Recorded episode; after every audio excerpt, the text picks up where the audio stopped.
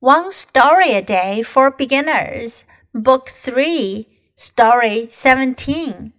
A Day All Green.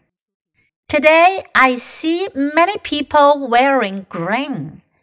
I see some men wearing green hats.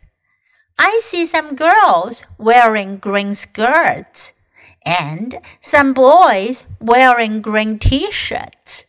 Why? My mom tells me that it's an Irish holiday today. It's called St. Patrick's Day. Why do they choose the color green? Well, that's a long story. Mom says she will tell me about it later. I can't wait. 这个故事讲的是西方的一个民俗节日 Saint Patrick's Day，圣帕特里克节。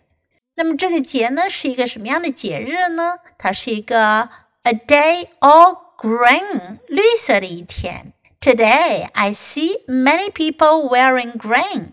今天我看到很多人穿着绿色的衣服。I see some men wearing green hats。我看到有些人戴着绿色的帽子。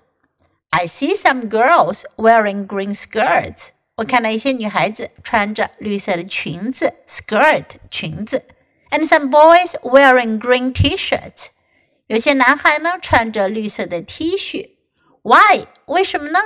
My mom tells me，妈妈告诉我，that it's an Irish holiday today。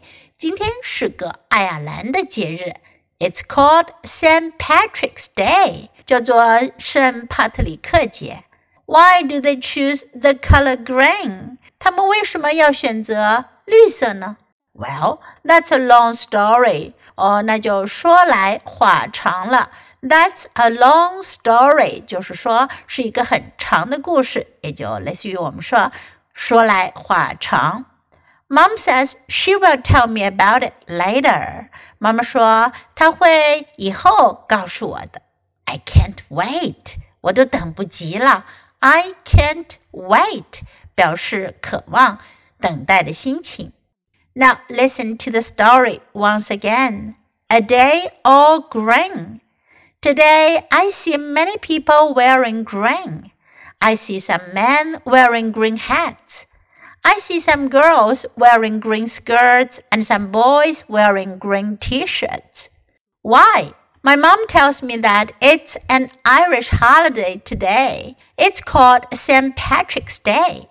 Why do they choose the color green? Well, that's a long story. Mom says she will tell me about it later. I can't wait.